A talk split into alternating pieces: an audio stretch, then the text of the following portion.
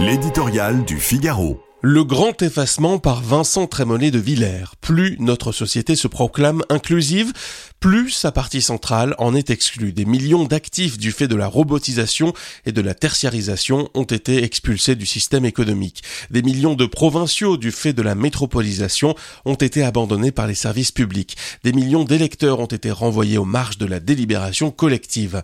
La batterie de normes, voitures, maisons, chauffage qui s'annonce se proclamant écologique devrait achever ce travail de marginalisation.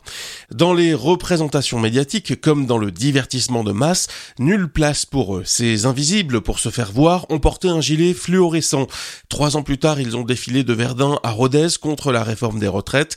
Ils sont le cœur des travaux de Christophe Guilly, de Jérôme Fourquet, de Pierre Vermeren.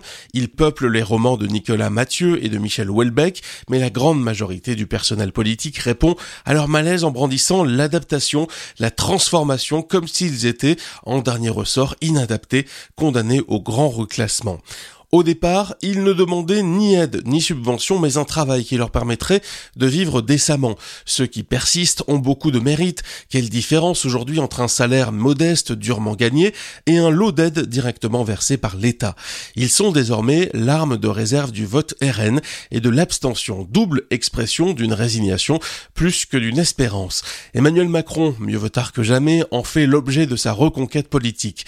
Depuis une semaine, propositions et promesses s'enchaînent au point d'étourdir les lecteurs le plus placide. En 100 jours, ressusciter l'industrie, euh, reconstruire l'école, maîtriser l'immigration, améliorer la performance publique, redresser l'hôpital. Gérard Majax et la fée Clochette en jettent leur baguette. Le nouveau magicien tue le métier. Ce que nous dit en creux ce catalogue mirobolant, c'est tout ce qu'il manque à la France depuis près d'un demi-siècle. Un dessin national plutôt que l'affaissement. Le malheur est que, de Marine Le Pen au chef de l'État, ce grand dessin est introuvable.